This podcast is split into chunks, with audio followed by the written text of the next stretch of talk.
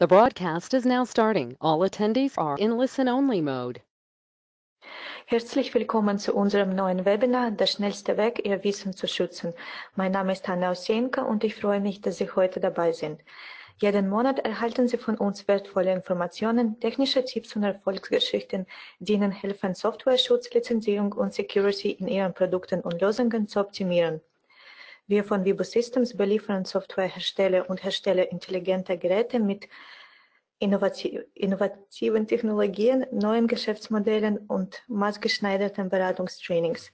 Wir wollen Ihnen helfen, Ihr komplettes Lizenzierungsmanagement zu aktualisieren, zu optimieren und zu automatisieren, damit Sie sich auf Ihre Geschäftstätigkeiten konzentrieren können. Unsere heutigen Referenten sind Rüdiger Kugler, VP Sales und Security Expert und Axel Engelmann, Architect Protection Technologies. Beide arbeiten am Firmensitz von Vibo Systems. Geistiges Eigentum kann in unterschiedlichen Formen auftreten, von Algorithmen, die in Software abgebildet sind, bis hin zu sensible Dokumente oder Daten, die Servicetechniker für ihre Wartungsarbeiten erhalten. Im Falle einer Verletzung des geistigen Eigentums können Sie später klagen, aber Prävention ist besser als Schadensbehebung. Mit CodeMeter Protection Suite bietet Vibo Systems eine Vielzahl von Tools zum Schützen geistigen Eigentums, die Sie schneller und einfacher in Ihre Software integrieren können. Diese Werkzeuge sind auf die Besonderheiten der verwendeten Entwicklungsumgebungen und Zielplattformen zugeschnitten. Bevor wir starten, wollen wir Ihnen noch diese Informationen geben. Am Ende des Webinars werden Ihre Fragen beantwortet, die Sie im Laufe des Webinars per Live-Chat gestellt, gestellt haben.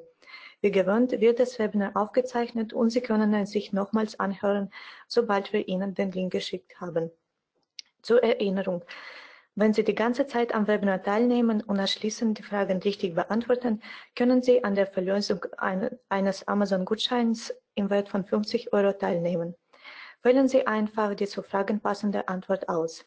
Mit der richtigen Antwort und ein wenig Glück können Sie als Gewinner gezogen werden.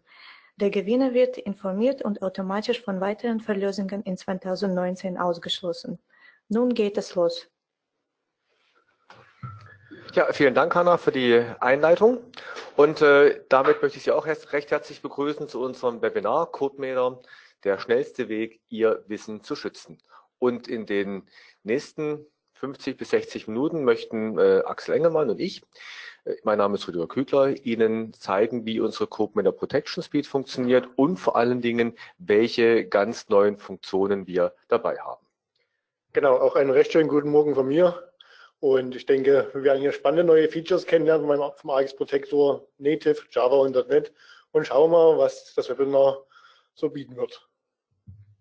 Genau, am Anfang so äh, ganz kurz zwei einleitende Folien. Wir haben auch heute äh, geschaut, dass wir möglichst viel auf die Demos äh, zur Zeit setzen und weniger ähm, erzählen. So, und äh, im Prinzip, was haben wir denn an, an geistigen Eigentum, was schützbar ist? Schützenswert haben wir zum einen eine Firmware, die kann in einem Gerät laufen, in einem Controller laufen. Ähm, ich habe äh, Software, die auf dem PC läuft. Das sind auch die beiden Sachen, die wir uns heute entsprechend rauspicken werden, wie wir die mit äh, Code mit der Protection Speed entsprechend äh, schützen können. Ich habe auch cloud-basierte Software, die ich natürlich schützen äh, möchte. Hier habe ich sehr oft den Anwendungsfall, dass die Software beim Hersteller selber in einer Private Cloud äh, läuft und im Prinzip reinweg lizenziert werden soll und gar kein harter Schutz gegen Raubkopien äh, verwendet oder benötigt wird, da die Software in einem geschützten Bereich läuft. Auch hier gibt es Technologie mit CodeMeter Protection Suite, hängt ein bisschen auch von der Implementierung der Software selber ab. Für den Punkt schauen wir uns heute nicht im Detail an.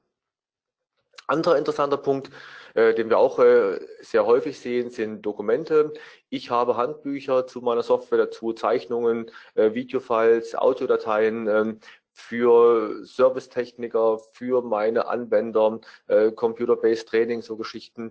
Und die möchte ich gerne auch schützen. Zum einen gegen den Mitbewerber, zum anderen auch, dass nur mein Servicetechniker, der geschult ist, die Dokumente verwenden kann. Dafür haben wir das Produkt Smart Shelter, Smart Shelter PDF äh, und Smart Shelter STL, Secure Data Layer mit dem ich im Prinzip beliebige Dokumente schützen kann, Smart Shelter PDF, speziell für PDF-Dokumente. Auch das was, was wir heute nicht im Detail zeigen werden. Interessanter Punkt sind auch Logdateien. Ich möchte manchmal sicherstellen, dass meine Logdateien geschützt sind. Hier ist vor allen Dingen Schutz gegen Modifikation, nachträgliche Veränderungen, Manipulationen sehr oft erforderlich. Das wird mit oder kann mit dem Code mit der API ähm, realisiert werden. Das heißt, wir bieten da ein sehr mächtiges API, mit dem Sie als Hersteller selbst bei sich in die Software einbauen können, so wie Sie es entsprechend Ihren Anforderungen gemäß benötigen. Und last but not least, äh, Quellcode, wenn ich gerade Embedded Geräte mache oder Steuerung mache und dort meinen Quellcode weitergeben möchte oder muss. Äh, in dem Fall möchte ich den natürlich auch schützen, dass er nicht verwendet werden kann. Und das sind dann Plugin-Lösungen für Siemens TIA Portal, für Rockwell äh, äh, Logix Designer und, und so weiter, also für die verschiedensten Entwicklungsumgebungen, wo es Plugin-Schnittstellen gibt, die wir als Vibo Systems entsprechend bedienen. So, Fokus heute ist auf die CodeMeter Protection Suite. Also sprich, wie kann ich Software, die auf Embedded Devices, auf ein Android-Device, auf ein Linux-Device zum Beispiel läuft, auf ein VxWorks-Device, wie kann ich die entsprechend schützen und für PC-basierte Software hier ein ganz großer Fokus heute auf die .NET-Software. Was ist da neu und äh, was haben wir da gerade in Bezug auf Sicherheit und Performance äh, im letzten Release optimiert? Ja, so ein bisschen die Überblick oder Überblick über die CodeMeter Protection Suite. Von den Funktionen, die wir hier anbieten, haben wir natürlich zum einen äh, brauchen wir eine CodeMeter Runtime. Das kann die Embedded Runtime sein auf Embedded Geräten. Das kann die CodeMeter Runtime, die große komplexe Runtime sein auf einer Windows-Maschine, Linux-Maschine, macOS-Maschine, wo im Prinzip so Geschichten wie Lizenzserver, äh, Überwachung von laufenden Anwendungen, wenn das heißt, wenn eine Anwendung abstürzt, dass dann die Lizenz freigegeben wird, dass solche Komfortfunktionen entsprechend in der CodeMeter Runtime drin sind. So, dann habe ich die automatische Lizenzprüfung, dass also quasi automatisch geprüft wird, ist denn eine Lizenz vorhanden? Kann ich denn die Software starten? Bin ich entitled, erlaubt, die Software zu starten? Dann haben wir automatischen Schutz, das heißt äh, Schutz gegen Reverse Engineering, indem wir die Software nämlich verschlüsseln. Das heißt, wir nehmen Ihre Software, verschlüsseln Ihre Software, das kann eine Java-Software sein, .NET-Software, Native Code für Windows, Mac, Linux, Android und äh, wir verschlüsseln den, fügen einen Entschlüsselungscode mit dabei. Das heißt, äh, die Software selber startet, läuft los, aber typische Tools wie IDA Pro, wie äh, Just Decompile, wie Olli Debug, äh, mit denen kann ich erstmal prinzipiell nichts mehr im Code sehen. Ja, dann Anti-Debug-Methoden. Das heißt, wir haben Sachen, die verhindern, dass unsere Software im Debugger läuft äh, und äh, auch eben nicht im Debugger nachträglich dran attached oder der Debugger nicht nachträglich dran attached werden kann, dass die Anwendung nicht im Debugger gestartet werden kann. Also eben Debugger-Erkennung, Debugger-Prevention. Dann haben wir Integritätsschutz. Das heißt, wir schauen, was passiert, wenn die Software manipuliert wurde, also verändert wurde. Ähm, das kann sein, weil jemand irgendwie Code eingeschleust hat. Das kann sein, weil jemand Lizenzschutz rausgepatcht hat. Dann sagen wir, nee, sorry, die Software läuft nicht, ich bin verändert worden. Den gucken wir uns nachher auch einmal im Detail heute an. Und wir können auch individuell prüfen, ob eine Lizenz vorhanden ist. Das heißt, wir können also, Sie können selber sagen, hm, wir prüfen nicht nur beim Starten automatisch, die Lizenz da geht, geht nicht, sondern Sie können auch sagen, ich zerhacke meine Software in kleine Scheibchen und äh, ver verkaufe die quasi in kleine Scheibchen. Äh, wir werden nachher ein Beispiel zeigen, wo wir eine Kreisberechnung machen und den Kreisumfang und den Flächeninhalt äh, separat verkaufen möchten. Ist mit Sicherheit ein tolles Verkaufsprodukt. Ähm, ich warte schon auf die, ähm, ja, die Umsatzzahlen davon. Und da müssen wir natürlich irgendwie prüfen, ist denn die Lizenz für den Umfang da, ist denn die Lizenz für den Flächeninhalt da, darf ich denn die Funktion entsprechend ausführen. Auch da haben wir eine kleine Demo vorbereitet. Und ich kann einzelne Funktionen verschlüsseln. Und zwar so, dass die erst zur Laufzeit entschlüsselt werden, wenn sie wirklich benötigt werden. So, und das sind so der Funktionsumfang und den haben wir zum einen für Native Code, wo der auch vorhin sagte, AX Protector oder AX Protector Native. So, und den gibt es für Windows, Mac, Linux. Dann gibt es den AX Protector, der im Prinzip die unteren äh, zwei, vier äh, Funktionen umfasst. Der passiert auf der CodeMeter Runtime. Und mit dem iX-Protektor mache ich die individuellen Sachen, die im Prinzip einzelne Funktionen prüfen oder einzelne Funktionen verschlüsseln und individuell Lizenzen prüfen, daher auch I wie individuell und AX wie Automatic Executable Protector für alle Sachen, die wir im Prinzip automatisch einbauen. Das heißt, bei dem individuellen müssen Sie immer definieren, was wo passiert sein soll oder passieren soll, einen Funktionsaufruf entsprechend da äh, reinmachen, während der AX Protector die Sachen für Sie ganz automatisch macht. Spezielle Variante, der AX Protector und iX Protector für Code der Embedded. Der ist für Android und Linux verfügbar. Der macht die ganzen Sachen mit der Code der Embedded Runtime, sprich mit der kleinen Runtime auf einem Embedded-System. So, und ganz neu seit dem letzten Release, und den werden wir auch nachher zeigen, ist der AX Protector und iX Protector IP Protection. Das heißt, hier, und da kommt eine Besonderheit, benötige ich keine Code mit der Runtime und keine Lizenz. Das heißt, ich verschlüssel nur ohne Lizenzprüfung. Damit sind natürlich die beiden Punkte individuelle Lizenzprüfung, automatische Lizenzprüfung und verwendete Code mit der Variante ist natürlich hier nicht vorhanden, weil an, oder Ziel von dieser Anwendung ist im Prinzip, dass ich ähm, damit Sachen einfach verschlüssele, gegen Reverse Engineering schütze, aber sie immer und überall laufen. Dass ich also quasi keine Runtime benötige und auch keine Lizenz benötige, um die zu starten. Genau, wichtig ist aber noch mit zu sagen, natürlich kann man auch den AX Protector, IP Protection und den normalen AX Protector auch mischen. Also es ist keine Reihenform nur möglich, sondern wir können natürlich auch sagen, dass wir äh, teilweise Fixkey, also IP Protection machen oder eine Lizenz für andere Sachen benötigen. Das werden wir aber später auch noch zeigen, wie der Mischbetrieb funktioniert. Da bin ich auch auf ein äh, Beispiel gespannt, aber wie Axel so schön sagt, Mission Possible.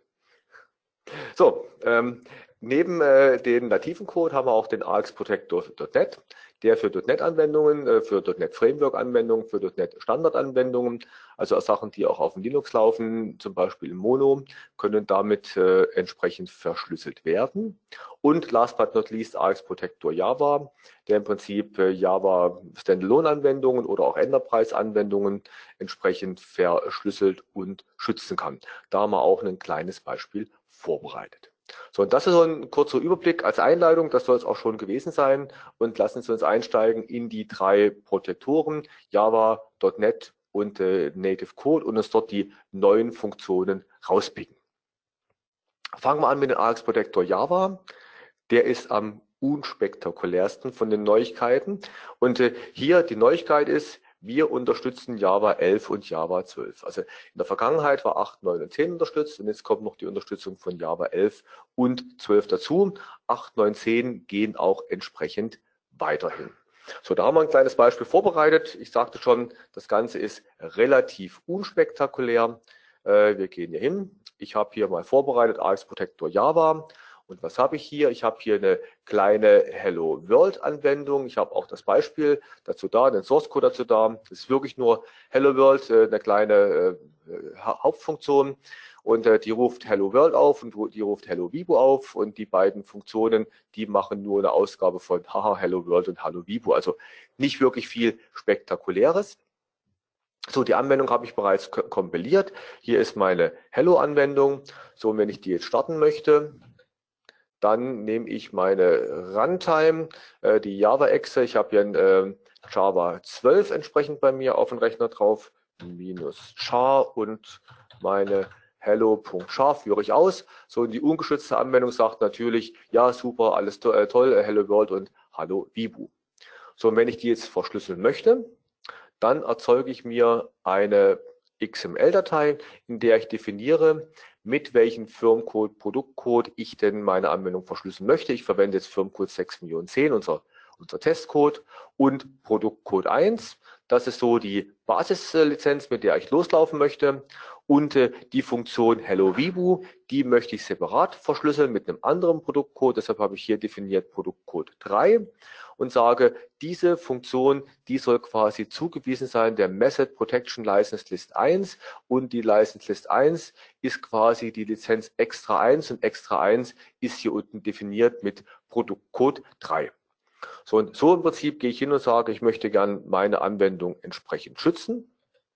Ich habe da schon mal die Kommandozeile vorbereitet, sprich ich rufe Java auf, äh, minus char, rufe dann den AX Protector Java auf und übergebe dem AX Protector Java diese Protect XML Datei. Damit ich das machen kann, brauche ich durch eine Master Key, die Firm Security Box. Die habe ich jetzt hier schon mal dran stecken.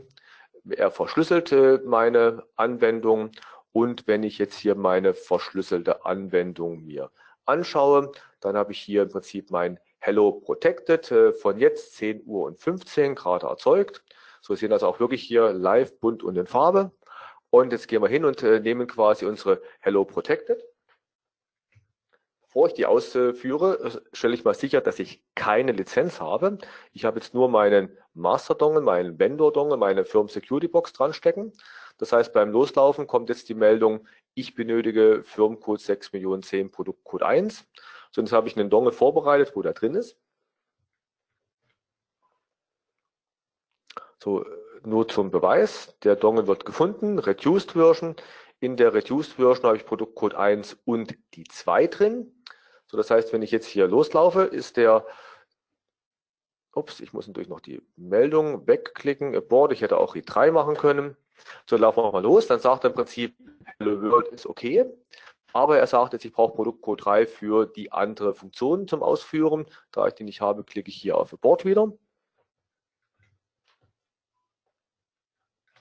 So, jetzt nehme ich mal im Prinzip den Dongle, der alle drei Produktcodes hat, nämlich die 1, 2 und die 3. Schauen wir uns das an. 1, 2 und 3, alle drei verfügbar.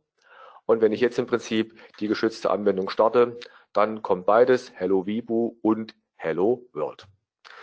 Unspektakulär, zeigt einfach nur so kurz, äh, AX Protector, Java geht mit Java 11, geht mit Java 12. Hier zumindest gesehen haben wir hier eine Java äh, 12 ähm, äh, Compiler, mit dem ich es entsprechend kompiliert habe.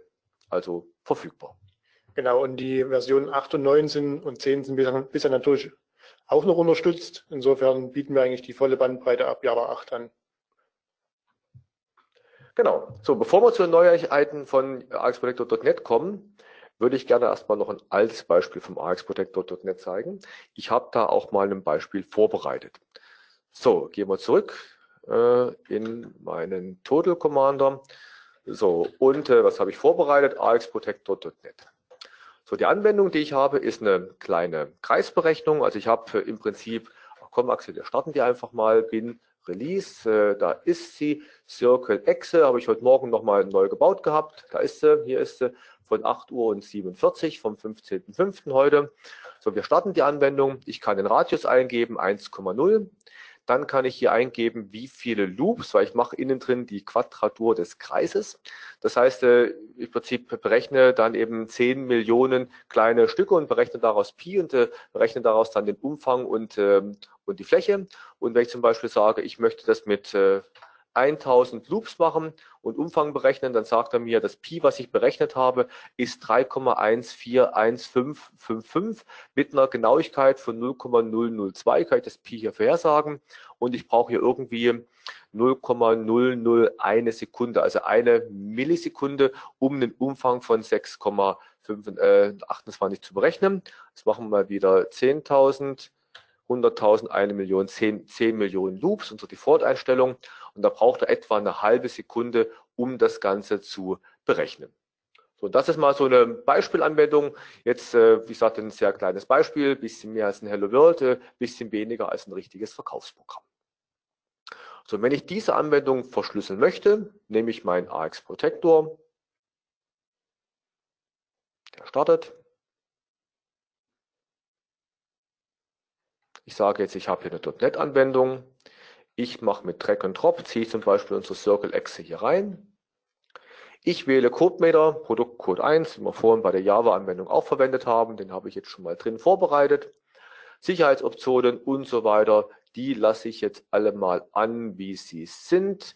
Ich mache diesen Haken schon mal rein, klicke auf Summary. So, und dann sehen wir auch im Prinzip, ich habe hier einige Methoden, die zu klein sind. 1, 2, 3, 4, wo er sagt, die sind so klein, die will ich nicht verschlüsseln, die haben nicht wirklich viel Intellectual Property. Hier unten sagt er, die sind alle gut, die will ich alle verschlüsseln, die sind lang genug. Jetzt klicke ich auf Mach mal. Und damit wird ja meine Anwendung verschlüsselt und der AX Protector, der herkömmliche klassisch, klassische AX Protector.NET Generation 3 in unserem internen Sprachgebrauch. Der geht jetzt hin, extrahiert alle Methoden, baut die Methoden alle um, macht einen Stub-Code rein. Der Stub-Code entschlüsselt die Methode und äh, geht hin und tut die Methode dann äh, automatisch entschlüsseln beim ersten Aufruf, legt die in den Cache und beim zweiten Aufruf wird sie aus dem Cache entsprechend geholt und erneut ausgeführt. So, das ist mal so das Grundprinzip. Und wenn wir jetzt hier reinschauen in die Protected, dann haben wir die Circle-Anwendung von heute 10.20 Uhr. Ich starte die mal. So, und jetzt klicke ich hier auf äh, und was wir jetzt sehen ist, es braucht jetzt nicht die halbe Sekunde, die wir vorhin bei der unverschlüsselten Variante gebraucht haben, sondern es braucht ein paar, eins, zwei, drei, vier, fünf, ich würde sagen zwölf äh, Sekunden länger. Gut, wir haben 13,5 gebraucht, aber im Prinzip so in den Tests, in diesem Anwendungsfall, so um die 12, zwischen 11 und 13 Sekunden ist das, was rauskommt. Berechnen tut dann durch das Ergebnis korrekt, aber er ist da ein bisschen langsam gewesen. So und ähm, wenn ich jetzt hier sage, ah, das will ich aber schneller haben, dann ist so äh, der Weg gewesen oder ist der Weg äh, mit der, der dieser Version, ich suche, welche Funktionen denn besonders oft aufgerufen werden. Speziell sind das Loops. Jetzt würde ich zum Beispiel einen Profiler nehmen, würde mit dem Profiler schauen, welche Funktion wird denn besonders oft aufgerufen. Jetzt äh, weiß ich aus meinem Code, welche das sind. Nämlich, das sind die Funktionen äh, Check Loop Bounce, und äh, Check Y Bounce, äh, ne, ne, sorry, äh, die Check Y Bounce und die Get Y. Also diese beiden Funktionen werden besonders oft aufgerufen. So die Check Y Bounce sage ich, hm, die ist vom Intellectual Property, die ist jetzt nicht ganz so wichtig. Das heißt, die kann ich jetzt problemlos vom Verschlüsseln ausnehmen gesagt, weil die ist jetzt, die enthält nur eine Prüfung, ob man y zwischen 1 und 0 ist. Da steckt jetzt nicht wirklich viel Intellectual Property drin, aber die Berechnung, wie ich die Quadratur des Kreises mache, das ist meine geheime Formel, die ich Ihnen auch nicht zeigen will hier. Und ähm, im Prinzip, die will ich eigentlich verschlüsselt haben. So, und jetzt gehe ich hin und sage, ich verschlüssel nochmal neu und nehme halt diese Funktion von der Verschlüsselung aus. So, wir sind fertig. Das heißt, wir starten unsere Circle-Echse nochmal erneut. Sagen, mach mal die Circumferenz, wird auch Area nehmen können, aber ich will den gleichen Button klicken, nicht, dass Sie hinterher sagen, ich habe da irgendwas gemogelt mit dem Button. So, und dann sehen wir jetzt im Prinzip, er braucht etwa die Hälfte der Zeit, sieben Sekunden, sechs zwischen sechs und sieben Sekunden sind die Messwerte, die wir hier üblicherweise haben, um eben dann das durchzuführen, wenn ich nur eine Funktion von den beiden kritischen verschlüssele und nicht mehr, und nicht mehr beide. So und zum Beweis, dass die andere Funktion auch die kritische ist, wenn ich jetzt zum Beispiel die getY auch unverschlüsselt mache, machen wir mal next, next, next. Also ich nehme jetzt beide Funktionen von der Verschlüsselung aus. So, wenn ich jetzt meine Circle-Anwendung starte,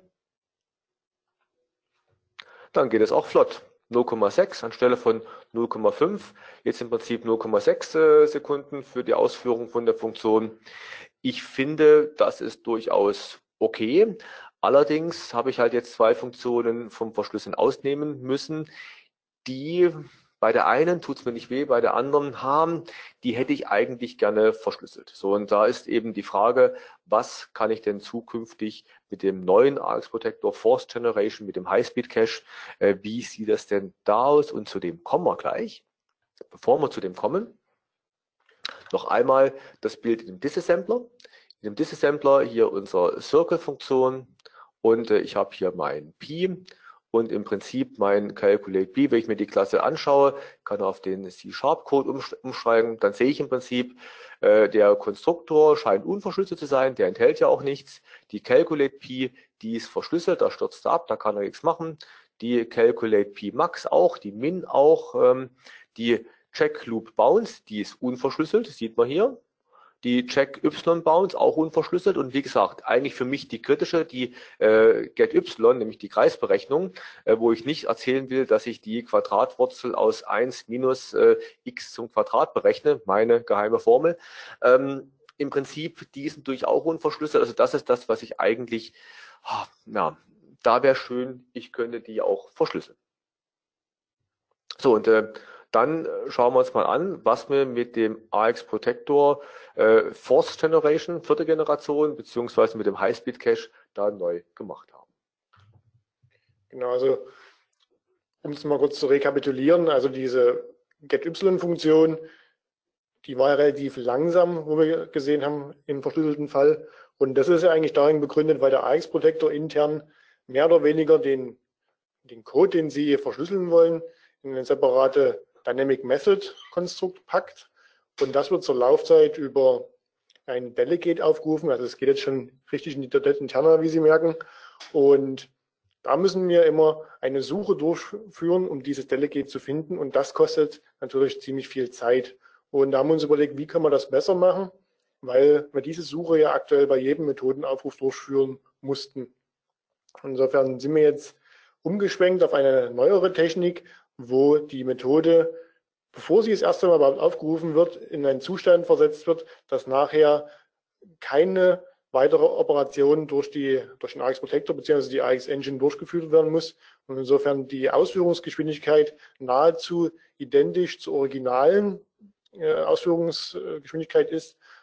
Das heißt also, ohne AX Protector Anwendung ist äh, ein klein bisschen schneller als mit AX Protector Anwendung. Das hat einfach nur den Hintergrund, dass wir natürlich auch äh, Sicherheitschecks mit in die Methode einbetten, dass sie ohne Lizenz nicht äh, ausgeführt werden kann, beziehungsweise dass auch gecheckt wird, dass der Untime-Check der AX Engine immer noch aktiv ist. Was gibt es denn für Anforderungen, um diesen neuen High-Speed-Cache einzusetzen, Axel? Ja, das ist ein, ein guter Punkt, denn der High-Speed-Cache setzt ein nahezu aktuelles .NET Framework voraus. Wir sehen hier, dass wir .NET Framework 4.6.1 als minimales äh, Plattform-Target voraussetzen für das normale .NET Framework und für den .NET Standard-Fall setzen wir die Version 2.0 voraus. Das heißt, wir sehen hier auch, dass wir mit dem High-Speed Cache die aktuelle .NET Standardtechnik anbieten, nicht nur für Windows, auch für Linux. Insofern können Sie von der Geschwindigkeitsvorteil auf, auf jeder Plattform profitieren. Wie kann ich den denn einschalten? Was muss ich denn dazu tun? Ja, eigentlich müssen Sie bloß den aktuellen AX Protector installieren und dann wählt er automatisch anhand der Version, die Ihr Assembly hat, den passenden AX Protector aus. Das heißt, wenn Ihr Assembly mit einer .NET Framework Version kleiner 4.61 kompiliert wurde, dann wird der AX Protector automatisch auf eine niedrigere Version zurückfallen. In dem Fall ist es die Version 10.30, die mit beigelegt ist. Und Sie bekommen von der ganzen Sache eigentlich gar nichts mit, außer dass im Log steht, dass der alte AX Protector benutzt wird und die Generation 3 Verschlüsselung aktiv ist. Erkennt der AX Protector.NET allerdings, dass es sich um ein Assembly handelt, welches die Mindestvoraussetzungen erfüllt, sprich .NET Framework 4.61 oder .NET Standard 2.0, dann wird er automatisch den Highspeed Cache aktivieren und gibt Ihnen dies auch in dem Log mit Highspeed Cache enabled und der Generation 4 Verschlüsselung aus. Das heißt, wir werden heute mal was ganz Innovatives machen. Wir werden uns heute mal die Logfiles anschauen. Finde ich gut. Ausnahmsweise gucken wir mal rein. Okay, äh, ich weiß ich auch, dass bei dem ähm, Ice Blackdoor Generation 3 ähm, werden einige Konstrukte vom Verschlüsseln ausgenommen. Äh, werden bei dem der neuen Variante Highspeed Cache äh, Generation 4 wird dort mehr ausgenommen, weniger ausgenommen, das gleiche ausgenommen. Also äh, wie sieht's denn da aus?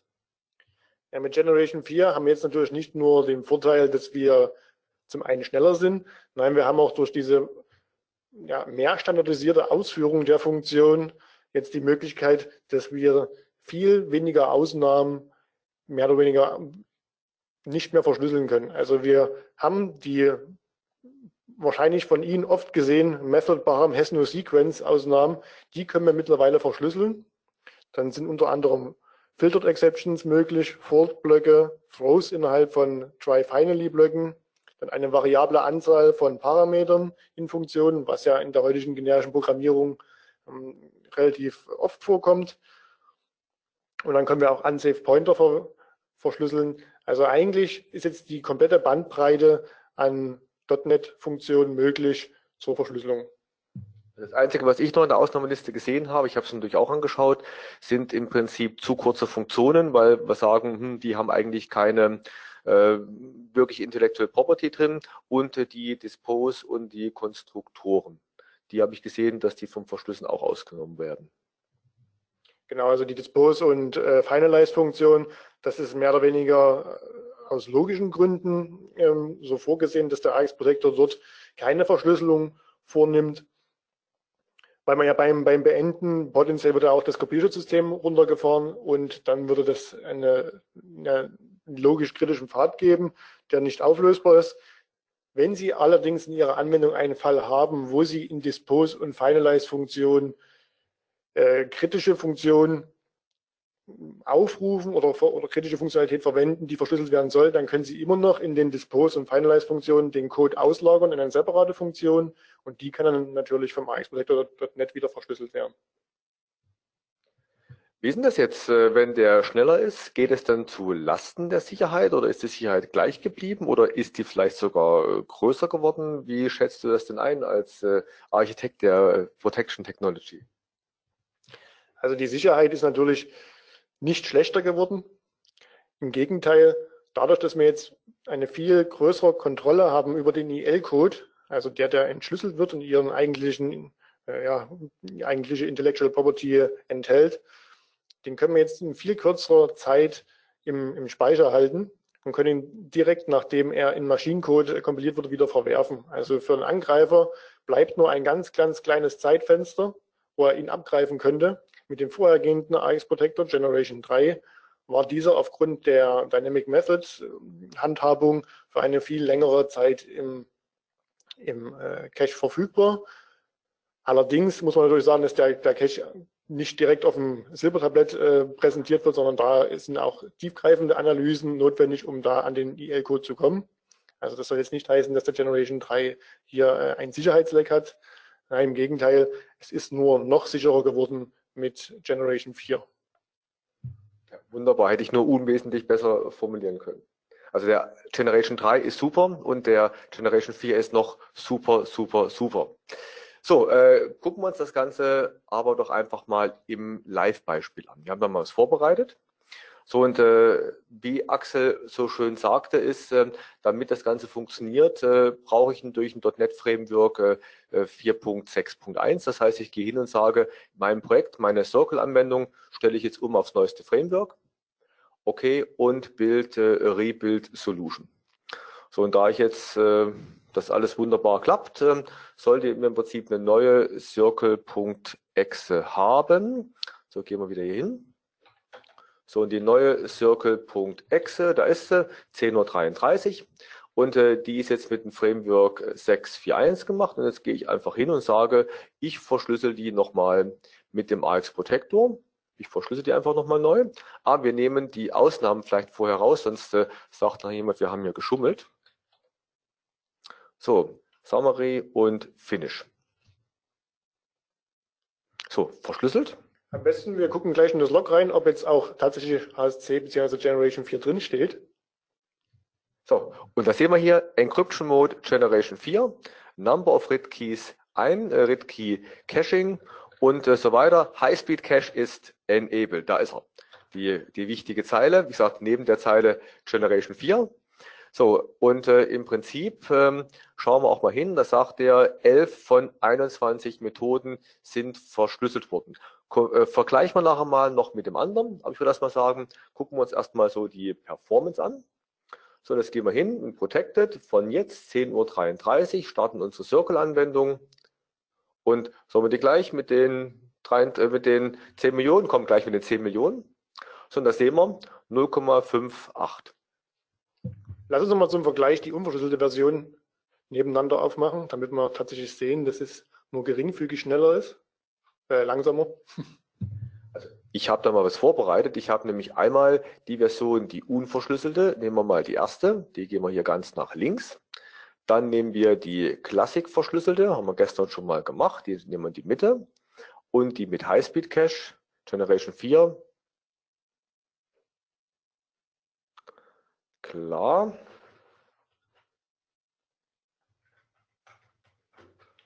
Die ist ja verschlüsselt, ich brauche eine zweite Lizenz. Ich habe meine zweite Lizenz noch reingesteckt. So, jetzt habe ich den Highspeed Cache. So, das heißt, ich habe im Prinzip jetzt hier alle, machen mal ein bisschen hier alles klein, dass wir das schön sehen können. So, äh, Cancel. So, also unverschlüsselt, links, Mitte Classic, rechts Highspeed Cache. Unverschlüsselt Circumferenz braucht 0,58 Sekunden. Highspeed Cache 0,56. Da würde ich jetzt mal von Messungenauigkeiten eher ausgehen. Äh, machen wir nochmal 0,56. Also hier sind wir im Prinzip im Bereich, wo die äh, Unterschiede nur noch sehr gering sind. Man sieht im Prinzip dann so ein klein wenig mehr und in der Mitte dem lassen wir mal laufen und zählen ein bisschen weiter, weil da werden wir gleich unsere 11 Sekunden sehen, die wir vorher entsprechend auch vorhin schon gesehen haben. Also wir sehen, dass jetzt von dem Highspeed Cache und der unverschlüsselten Anwendung ist der Performance-Unterschied nahezu marginal, schwer messbar, kaum erkennbar. Genau, und wir sehen ja, dass wir jetzt hier in eine Größenordnung kommen mit der High-Speed-Cache-Verschlüsselung, wo alles verschlüsselt ist und trotzdem nahezu die originale Ausführungsgeschwindigkeit erreicht wird. Also das ist schon allein deswegen ein Sicherheitsgewinn, weil sie einfach viel mehr verschlüsseln können, ohne dass die Performance ihrer Anwendung einbricht. Und wie gesagt, die Sachen werden erst später aus Cache äh, entfernt und nicht, äh, sorry, werden gleich aus dem Cache entfernt und nicht erst später wie, wie beim alten. Ähm, jetzt wollten wir uns mal anschauen mit den mehr Funktionen verschlüsseln. Auch, auch dazu habe ich mal was vorbereitet. Und zwar habe ich vorbereitet, ähm, dass ich hier zwei Batch-Dateien habe, einmal Classic und einmal HSC. Aber genau die Frage, Axel, wie kann ich denn den Classic-Modus verwenden, wenn ich den HSC-Modus aus welchen Gründen auch immer, mir fällt keiner ein, aber nimm mal an, es gäbe irgendeinen guten Grund zu sagen, ich will den Classic-Modus haben. Kann ich den verwenden? Also man kann ihn aktuell nicht einfach über einen Parameter mitteilen, aber man kann den Classic-Modus vom AX Protector im Endeffekt so aufrufen, indem man den alten AX-Protector nimmt, der mit in den, in den DevGit-Ordner gelegt wurde. Also das ist der Unterordner AXPNet-V3010.30. Dort spricht man im Endeffekt den alten AX-Protector an, der im letzten Release äh, ausgeliefert wurde. Und der kennt natürlich den HSC-Modus nicht und fällt damit automatisch in den äh, mal, altbewährten Legacy-Modus zurück. Also im Prinzip, ich habe zwei verschiedene Batch-Dateien. Die eine ruft den aktuellen auf und die andere, hier sieht man es, geht ins Unterverzeichnis AXPNet V10.30 und ruft entsprechend den alten auf. So, die zwei Aufrufe machen wir jetzt einfach mal. Wir nehmen den Classic auf der einen Seite, warten wir bis er durch ist. Wir nehmen den HSC auf der anderen Seite, machen uns schön beide Fenster nebeneinander. So, so, und dann gucken wir uns auch zum Vergleich an. Äh, so, wo äh, sehen wir das? Hier, äh, Encryption Mode Generation 3. Und hier im Prinzip, ich mache es mal auf die, etwa auf die gleiche Zeile, Encryption Mode Generation 4. Also hier habe ich die 4 entsprechend und hier sehe ich die 3. So, und jetzt äh, die interessante Frage, auch die Anzahl der Funktionen, die verschlüsselt werden. Da sehe ich hier im Prinzip, äh, 10 Funktionen sind verschlüsselt, während hier 11 verschlüsselt sind. Und äh, da ich das ja auch ganz bewusst mal so eingebaut habe, können wir uns das anschauen. Er sagt nämlich hier bei der Methode, hier oben 1, 2, 3, 4, 6. Zeile von oben, die Methode Pipi, äh, check loop bounce, not encrypted, method param has no äh, sequence. Das heißt, hier oben ist die Methode Pipi äh, check loop bounce nicht verschlüsselt worden. Und wenn ich im Prinzip hier hinschaue, dann finde ich diese Ausnahme nicht, sondern sehe hier im Prinzip, dass die Check Loop Bounce hier entsprechend in der Liste der verschlüsselten Funktionen drin sind. Und damit ist schon mal erklärt, warum elf äh, Methoden verschlüsselt wurden und nicht zehn. Was ich mir aber nicht erklären kann, aber vielleicht kann der Axel helfen, warum habe ich denn jetzt 21 nicht mehr 20? Ich habe ja nichts geändert, es war ja die gleiche Anwendung. Genau, also das mag zunächst erstmal ein bisschen äh, komisch erscheinen, warum da eine Methode mehr drin ist. Das hat aber eine ganz einfache Begründung und zwar der neue AX Protector äh, Generation 4 fügt noch eine Initialisierungsfunktion hinzu, weil die ganze Technik äh, das verlangt, dass wir uns vor der ersten, vor der Ausführung der ersten Funktion, also vor der Ausführung ihrer ersten Funktion, noch selbst initialisieren und da fügen wir so einen, einen sogenannten Modulkonstruktor hinzu, der als allererstes aufgerufen wird, wenn das Assembly geladen wird. Das ist sowohl bei Executables als auch bei DLLs der Fall. Und der initialisiert die AX Engine und danach ist die Ausführung bereit für die Entschlüsselung ihrer Methoden.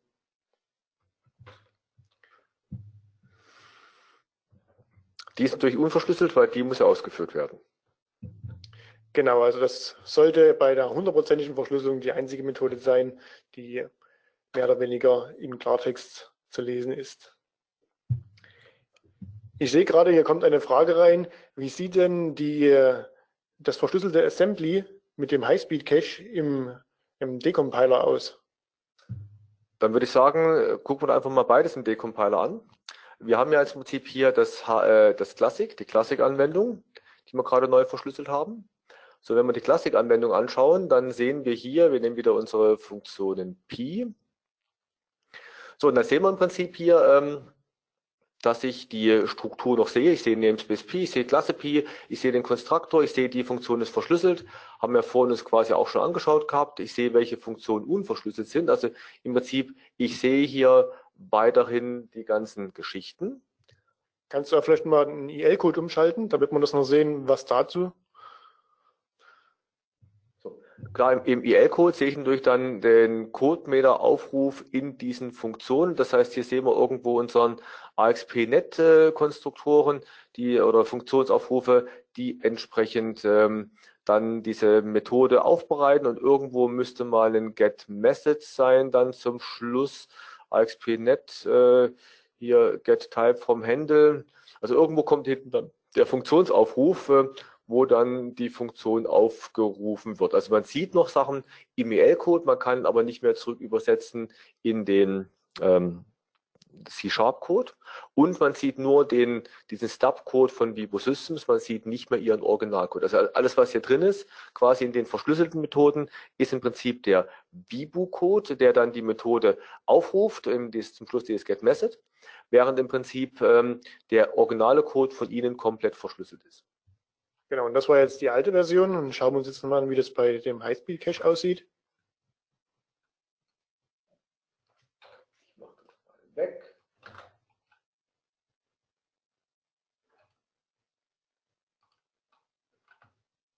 So, gehen wir natürlich dann, um es auch vergleichbar zu machen, an die gleiche Stelle, gehen wir auch in unsere Funktion Pi. So, und was wir sehen ist, erstmal im C-Sharp-Code sehen wir nichts. Und äh, was sehen wir im EL-Code? Genau das gleiche. Und der Unterschied ist jetzt hier noch im C-Sharp-Code, sehen wir auch nicht mal die, die Struktur grob von, von dem ganzen Assembly. Also wir sehen sie nur links in der Liste, was es alles gibt, aber der, der Decompiler kann es einfach nicht mehr anzeigen. Und der hat die gleichen Probleme auch, wenn er auf die niederste Darstellungsform, den IL-Code geht, weil wir da mehr oder weniger Techniken eingebaut haben, die hier diese Tools in die Irre führen und damit auch letztendlich die ganzen Techniken verbergen, die wir nutzen. Ist das, das was Spezielles für den Just-Compile von Telrik oder ist das eher was Generisches, was auch mit den ILD, DASM und so weiter äh, denen auf die Nase fallen lässt? Also wir haben es mit IL-DASM noch äh, getestet. Da ist genau das gleiche Problem, dass er den IL-Code nicht mehr darstellen kann und mit .peak äh, treten auch Fehler auf. Ja, wunderbar. Also was, was Generisches, was im Prinzip bei allen äh, eine Rolle spielt. Eine Frage, die ich habe, Axel, ist, kann ich denn auch so den modularen Schutz machen, dass ich sage, mit der neuen Technologie will ich auch die Funktionen meiner Circumference und meiner Area äh, separat lizenzieren? Also diese Möglichkeit ist weiterhin gegeben mit dem AX Protector, weil wir lediglich diese die Art der Verschlüsselung geändert haben, aber die restliche Funktionalität bezüglich der Lizenzierung der einzelnen IX-Funktionen ist immer noch exakt die gleiche. Und vielleicht magst du da einfach mal das probieren und dann schauen wir mal, ob es tatsächlich funktioniert. Genau, ich bin ja immer skeptischer Mensch, deshalb will ich es einmal gesehen haben. Also ich schalte jetzt hier den IX Protector entsprechend an, definiere mir bei meiner License List die License List äh, 1, dann nehme ich den Produktcode 2 und das ist quasi der Umfang das nenne ich für den Umfang, Umfang, okay. So, und äh, definiere noch den Produktcode 3 und den Produktcode 3 nämlich für die Fläche. So, und jetzt gehe ich hin und sage, ich weise das entsprechend den Funktionen zu, nämlich hier meiner Funktion, wo ist sie? Im Formular Main, hier der äh, Circumference, das ist der Umfang, der wird mit dem Umfang verschlüsselt und der Button Area Click, den verschlüssel ich mit der Fläche. So, und jetzt im Prinzip gehe ich hin und sage neu verschlüsseln, feuerfrei. So, Jetzt habe ich bei mir erstmal den Dongle dran stecken, der beides kann. Und wir gehen ins Verzeichnis Protected von 10.45 Uhr. So, am Rechner steckten jetzt im Prinzip beide Dongle, Reduced und voll. Ich nehme jetzt mal den Reduced raus. Das heißt, ich habe die volle Version da. Also im Prinzip, ich kann äh, loslaufen und kann natürlich beide Funktionen ausnutzen, weil ich beide Funktionen dran habe. Jetzt wechsle ich mal die Dongles und gehe hin und sage, ich starte jetzt meine Anwendung Circle mit dem Reduced. Der Reduced hat nur den, Produktcode 1 und 2 drin, das heißt, das Circumferenz geht weiterhin und die Area-Funktion, die geht entsprechend nicht, weil ich Produktcode 3 bei mir natürlich nicht drin habe. Über einen Cancel ja, beendet sich jetzt die Anwendung. Was ich jetzt natürlich habe, sind die klassischen Mechanismen, die ich auch einbaue in einer, äh, die ich früher schon eingebaut habe in meiner normalen Anwendung. Das heißt, äh, ich gehe hin und sage, ich mache eine Private äh, Void Area Funktion und ich move quasi meinen Code in diese Area Funktion rein. Ops, Ctrl C, äh, Ctrl X hätte ich machen können, äh, move die hier rein und in der originalen Area-Funktion, das Clear können wir vielleicht drin lassen, sage ich im Prinzip if ähm, ähm, oder andersrum, ich führe erstmal die Funktion Area hier aus. So, okay, und der Code hier entsprechend kommt weg. Das heißt, wir haben jetzt erstmal eine separate Funktion ausgelagert, das, was wir separat lizenzieren wollen und das nicht quasi in einer Funktion drin. Die Funktion rufen wir hier auf. So, und jetzt gehe ich hin und sage, ich füge noch unsere Whoopi Engine dazu, Whoopi Engine und Whoopi Net. Whoopi Net, da ist sie. Habe ich so erwischt beide, wunderbar. So, und äh, dann kann ich hier sagen, if Whoopi Engine.whoopi.check License von. Wenn die Lizenz mit der Lizenzliste 2, wenn die entsprechend da ist, dann führe die Funktion Area aus und im Else-Fall machen wir auch was Nettes und im Else-Fall gehen, gehen wir hin und sagen txt, äh, txt output ähm, ist gleich no license. License. So, das heißt, da haben wir im Prinzip hier mal das Fehlerhandling eingebaut. Ich baue es jetzt mal nur für die zweite Funktion ein, wird natürlich für die erste Funktion ganz genauso einbauen sollen. Äh, neu quasi kompiliert, neu verschlüsselt. Protect Now. So, wenn ich jetzt meine Anwendung starte mit der Reduced-Anwendung, äh, dann natürlich erste Funktion geht noch. So, beim zweiten kommt jetzt die Fehlermeldung weiterhin. Und wenn ich jetzt hier auf Cancel klicke, Haben wir denn tatsächlich jetzt die Area-Funktion verschlüsselt? Oder ist immer noch diese Button-Click-Funktion verschlüsselt? Ja, wir gehen nochmal in den AX Protector. Axel hat ja vollkommen recht. Und gucken uns das nochmal an. Und sagen, natürlich wollen wir ja die Funktion innen drin verschlüsseln. Das heißt, die Area-Funktion soll jetzt mit der Fläche verschlüsselt sein. Vollkommen, vollkommen korrekt. So, und äh, was wir auch machen können, wir können sagen, dass die Fehler, ah, nein, alles gut. Äh, Im Prinzip, wir machen den Fehlerabfrage vorher und die Area-Funktion ist jetzt verschlüsselt, vollkommen korrekt. Verschlüsseln nochmal neu. So, und siehe da, jetzt kommt noch die Meldung No License. Und wenn ich jetzt im Prinzip den richtigen Dongle dran stecke, also ich habe jetzt den Dongle dran gesteckt, der die Full-Version enthält. Dann kann ich auch die Area-Funktion jetzt entsprechend ausführen. Haben wir gesehen, beim ersten Mal hat noch ein bisschen Initialisierungsstuff im Hintergrund äh, ist ausgeführt worden. Deshalb hat er beim ersten Mal ein bisschen länger gebraucht, aber jetzt im Prinzip ist er wieder auf der normalen Geschwindigkeit. So und auf die Art und Weise kann ich auch eine Lizenzierung auf Funktionsebene entsprechend bei mir einbauen. Die andere Option, die ich habe, Anstelle hier mit Whoopi Check License könnte ich mit einem 3 Catch Block drumherum arbeiten. Also anstelle von dem mache ich hier den 3 an der Stelle.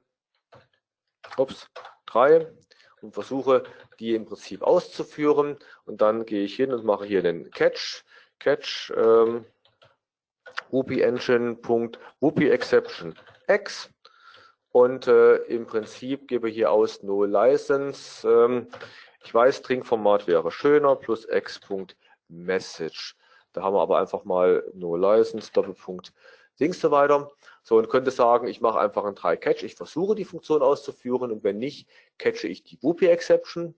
Und dann, in dem Falle, gehe ich hier in den AX Protector und sage, er möge bitte ähm, bei Runtime Settings die Anwendung nicht beenden, wenn die Lizenz nicht da ist, sondern er soll eine Exception werfen.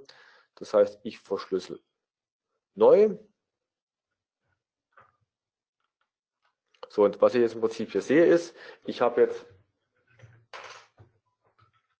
stecken wir die Reduced-Lizenz an, stecke die Reduced-Lizenz an, äh, klicke auf Area und bekomme meine Meldung No License. So wie man das entsprechend auch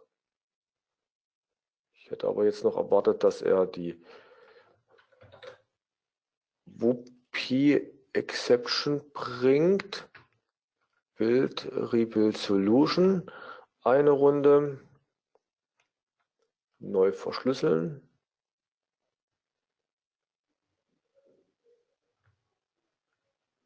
Und wir versuchen es nochmal. Protected. Genau. So, jetzt kommt, ähm, also wir haben nicht neu, ich glaube nicht neu kompiliert gehabt. Also die Reihenfolge erst kompilieren, dann verschlüsseln ist ganz wichtig und ist einzuhalten. So, also im Prinzip, jetzt kommt unsere Messagebox mit No License Found. Ich klicke auf Cancel, die Exception wird geworfen, die Exception wird abgefangen und unser No License kommt und CM Container Entry Not Found Error 200. So, was jetzt bei der Art der Implementierung sinnvoll anzuraten ist, ist ähm, in den Security-Optionen die Automatic Method Encryption zu setzen.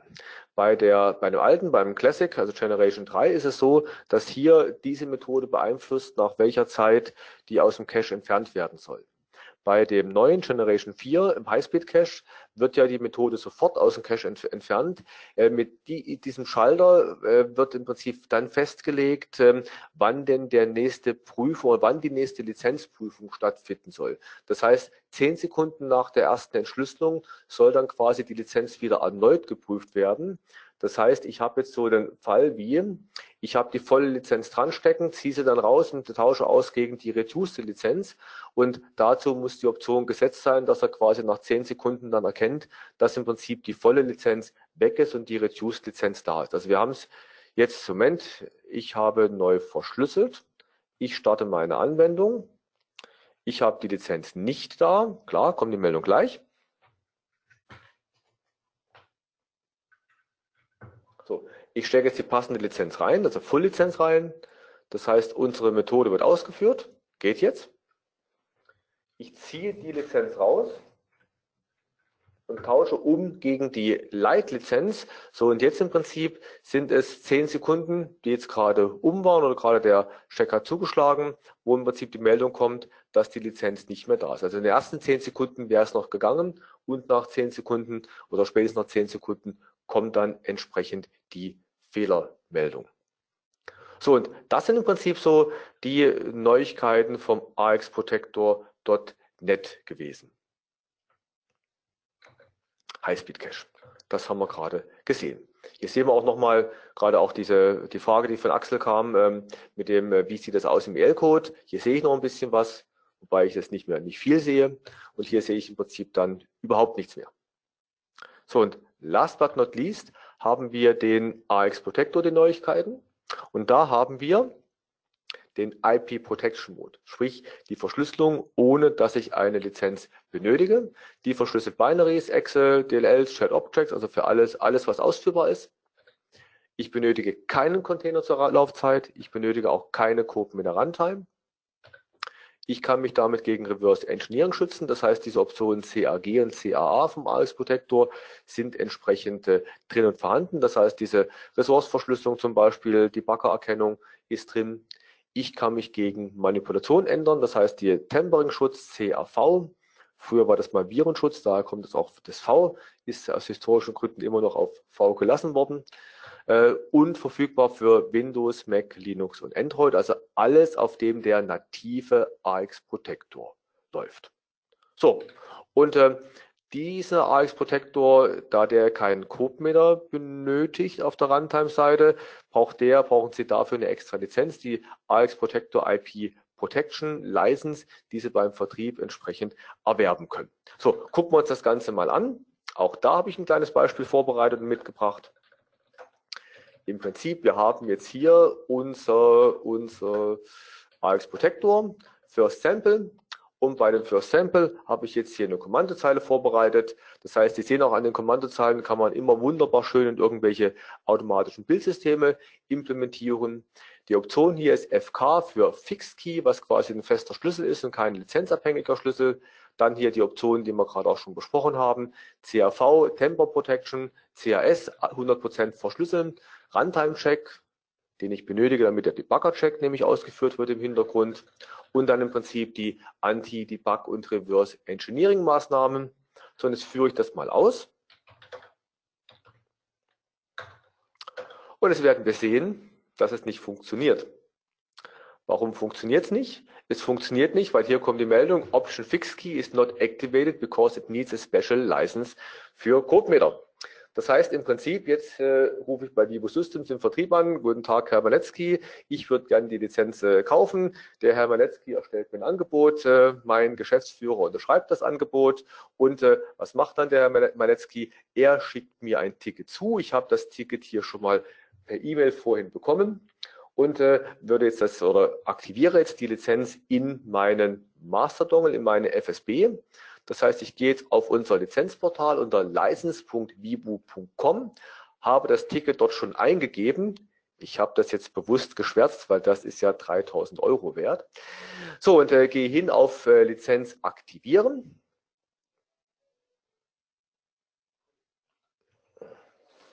Okay, ich gebe es nochmal ein.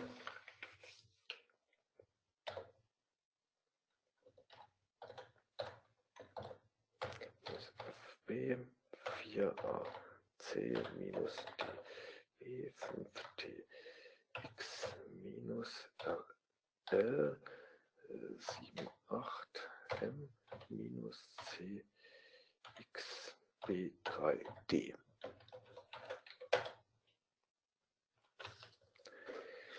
Vier x k sieben f b vier da ist ein Fehler, genau, und nochmal. So, also, jetzt im Prinzip habe ich das Ticket nochmal eingegeben, klicke auf Activate Licenses, wähle mir meine FSB aus und klicke auf Activate Selected Licenses Now. Da das Ticket jetzt verbraucht ist, kann es natürlich kein zweites Mal verwendet werden. Also so schlimm, dass Sie es gesehen haben, ist es jetzt auch nicht. So, jetzt sehen wir im Prinzip hier, die Lizenz ist aktiviert. Und wenn ich jetzt nochmal erneut versuche, die Encrypt-Datei auszuführen, dann sehen wir im Prinzip, dass die Anwendung jetzt verschlüsselt wird. Und damit habe ich jetzt hier, sieht man auch den Fixkey, der ausgegeben wird. Damit habe ich jetzt meine äh, verschlüsselte Anwendung hier. Und, Moment. So, hier protected und die Anwendung läuft jetzt los. Und sie läuft jetzt auch los ohne CodeMiner Runtime. Also wenn ich jetzt CodeMiner nicht auf dem System installiert hätte, würde meine Anwendung hier oder nein, nicht würde, sondern läuft meine Anwendung hier entsprechend los. Ich sehe, hier kam gerade eine Frage rein. Und zwar, du hast ja gerade gesagt, hier sieht man den Fixkey. Vielleicht kannst du mal kurz das Log aufmachen, wo wir das gesehen haben.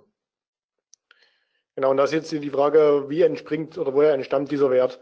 Also der AX Protector wählt diesen Fixkey zufällig für Sie aus einer sicheren, äh, aus einer sicheren Zufallszahlengeneratorquelle. Allerdings wird diese äh, Generatorquelle gesiedelt mit den Hash von Ihrer Anwendung und den Verschlüsselungsoptionen. Das heißt, Sie haben mehr oder weniger reproduzierbar, reproduzierbare Verschlüsselung. Aber sobald Sie etwas an den Verschlüsselungsparametern ändern oder das Binary selbst, dann wird dieser Wert neu ausgewürfelt. Also wir sehen hier nach einer zweiten Verschlüsselung ist er immer noch identisch. Sie haben natürlich aber auch die Möglichkeit, diesen Key selbst zu bestimmen. NC KFK, das ist die Default-Option, wo man einfach den automatischen Modus für die Fixkey-Würfelung wählt, nutzen. Dann macht das der AX Protector für Sie. Also Sie können dahinter allerdings auch einen 16-Byte Hex-Wert eingeben, der dem Fixkey dann entspricht und diese wird dann entsprechend übernommen. Da wird auch nichts mehr äh, vom AX Protector mit reingewürfelt, sondern das ist dann der Key, der am Ende verwendet wird. Also diese Option haben Sie auch, den manuell zu bestimmen. Defaultmäßig oder beziehungsweise wir empfehlen aber immer, den vom AX Protector wählen zu lassen, weil es gibt nichts Schlimmeres, wenn man für alle Releases immer den gleichen Key verwendet, dann hat es natürlich der Angreifer einfacher, ihre Anwendung mal zu entschlüsseln in Zukunft. So, was ich jetzt mache, ist, äh, ich ändere mal in der geschützten, verschlüsselten Anwendung, ändere ich mal hier einen, einen Bit. War es ein Bit? Von 7 auf 8. Das sind mehr, mehr als ein Bit. Ich glaube, ich habe vier Bits geändert. Also ich habe hier im Prinzip ein Byte in der Anwendung geändert. So, und wenn ich jetzt die Anwendung versuche zu starten, dann kommt hier die Meldung Code Integrity Check failed, Application is terminated. Also im Prinzip äh, das, was wir vorhin gesehen haben, dieser Integritätscheck etc. pp, äh, die sind hier natürlich genauso drin wie vorhin versprochen. Ja, und ähm, hier sieht man nochmal als Beispiel, mit welchen Aufrufparametern die Anwendung verschlüsselt wurde. Ja, so eine kurze Zusammenfassung am, am Ende. Äh, wir haben gesehen, CodeMeter Protection Suite äh, macht das einfach und schnell möglich, dass ich mein geistiges Eigentum, meine geheime Kalkulation der Kreis, Kreisquadratur sehr gut schützen und verschlüsseln kann. Das geht für Embedded Software und für PC-basierte Software. Beim AX Protector Java haben wir gesehen, können wir jetzt auch Java 11 und Java 12 bei EX Protector und AX Protector für äh, Native geht der IP Protection Mode. Ähm, falls Sie sich fragen, was ist denn mit Java und .NET? In den beiden gibt es diesen IP Protection Modus noch nicht, ist auf unserer Roadmap drauf fürs nächste beziehungsweise übernächste Release. Aber aktuell kann der IP Protection Mode überall verwendet werden, wo es den nativen AX Protector gibt, also auf Windows, Mac, Linux und auf Android. Und beim AX Protector.NET haben wir gesehen, dass der High-Speed-Cache ähm, entsprechend äh, dort drin ist und äh, sowohl die Sicherheit erhöht als auch die Performance der Anwendung verbessert. Ja, das war so eine kurze Zusammenfassung. Ich habe gesehen, im Chat ist auch noch eine weitere Frage hochgekommen, nämlich kann ich denn äh, den AX Protector IP Protection mit einer normalen Lizenzierung mischen wachsen? Also kann ich im Prinzip sagen, ich habe jetzt, äh, ich habe es so verstanden, dass ich äh, die Anwendung prinzipiell starte, so eine Art Demo-Modus, Basic-Modus und dann gewisse Funktionen, mein Notepad zum Beispiel, mein Change Font oder mein Circumference, dass nur die Funktionen dann CodeMeter benötigen. Genau, also das ist natürlich möglich. Sie würden Ihre Anwendung da genauso verschlüsseln, wie Sie gewohnt sind. Allerdings wählen Sie dann einfach für die äh, Standardlizenz den Fixkey aus und für die X-Funktion, welche die äh, Zusatzfunktionalität bereitstellen soll, wählen Sie dann eine separate Lizenzliste mit der CodeMeter-Lizenz und die weisen Sie dann einfach der Funktion zu. Und dann ist der Mischbetrieb möglich, dass wenn kein CodeMeter installiert ist, ist die Anwendung ganz normal über den Fixkey-Schutz äh, ausführbar und gesichert. Und sobald Ihr Kunde dann allerdings diese Zusatzfunktionalität äh, benutzen möchte, erst dann äh, braucht er die CodeMeter-Installation und natürlich dann auch die gültige Lizenz, damit diese Funktionalität auch ausführbar ist. Ich sehe noch eine ganz, ganz interessante Frage. Brauche ich dann noch meine IP oder meine IP, äh, meine Protection Only License? Schweres Wort. Ähm, jein. Ähm, Protection Only License ist ja die Möglichkeit, eine CodeMeter-Lizenz zu erzeugen, die nicht an den Rechner gebunden ist. Und damit konnte ich ja was ähnliches machen, wie ich das heute mit dem IP Protection Modus auch machen kann. Ich verschlüssel meine Anwendung, liefere CodeMeter aus, liefere auch die Lizenz aus und die Lizenz liegt dann im Prinzip mit CodeMeter auf dem Rechner. Unterschied zwischen der äh, Protection Only License und diesem nur mit der Protection Suite verschlüsseln ist, bei dem einen brauche ich die CodeMeter Runtime, ich muss die mit Admin-Rechten installieren, ich muss die Lizenz dort importieren. Bei dem anderen, bei dem neuen Methode mit der IP Protection Modus brauche ich das alles nicht mehr. Ich kann einfach wirklich die Exe verschlüsseln, ausliefern, hinlegen und sie läuft entsprechend los. So, und äh, wenn Sie so eine ähm, Protection Only License haben, dann ähm, können Sie oder erhalten Sie im Rahmen von der Protection Only License diesen IP Protection Mode kostenfrei. Das heißt, also, das ist dort schon mit, mit drin. Wenn Sie die äh, Protection Only License nicht haben, dann können Sie den AX Protector IP Protection Modus separat bei uns entsprechend kaufen. Ja, ich sehe keine weitere Fragen im, äh, im Chat. Ähm, und oder kam noch eine, Axel? Jetzt kam gerade noch eine ganz frische rein. Da war eine Frage, ob .NET Core basierte Anwendungen ähm, auch mit dem HSC AX Protector bzw. dem Generation 4 AX Protector ähm, verschlüsselt werden können. Also wie eingangs schon in, der, in den Voraussetzungen gezeigt, unterstützen wir bei .NET Core Anwendungen äh, die Mindestversion 2.0 und diese können dann sowohl für Windows als auch für Linux mit HSC ähm, verschlüsselt werden und profitieren dementsprechend auch von den Neuerungen bezüglich Geschwindigkeit und Sicherheit. Ja, dann danke für Ihre Zeit, danke fürs äh, Dranbleiben und ähm, ich würde mich freuen, Sie beim nächsten Webinar wieder begrüßen zu dürfen. Ich wünsche noch einen schönen Tag und äh, viel Spaß und Erfolg beim Gewinnspiel. Ja, auch von mir, danke fürs Zuhören, einen schönen Tag und viel Spaß beim Ausprobieren der neuen Features.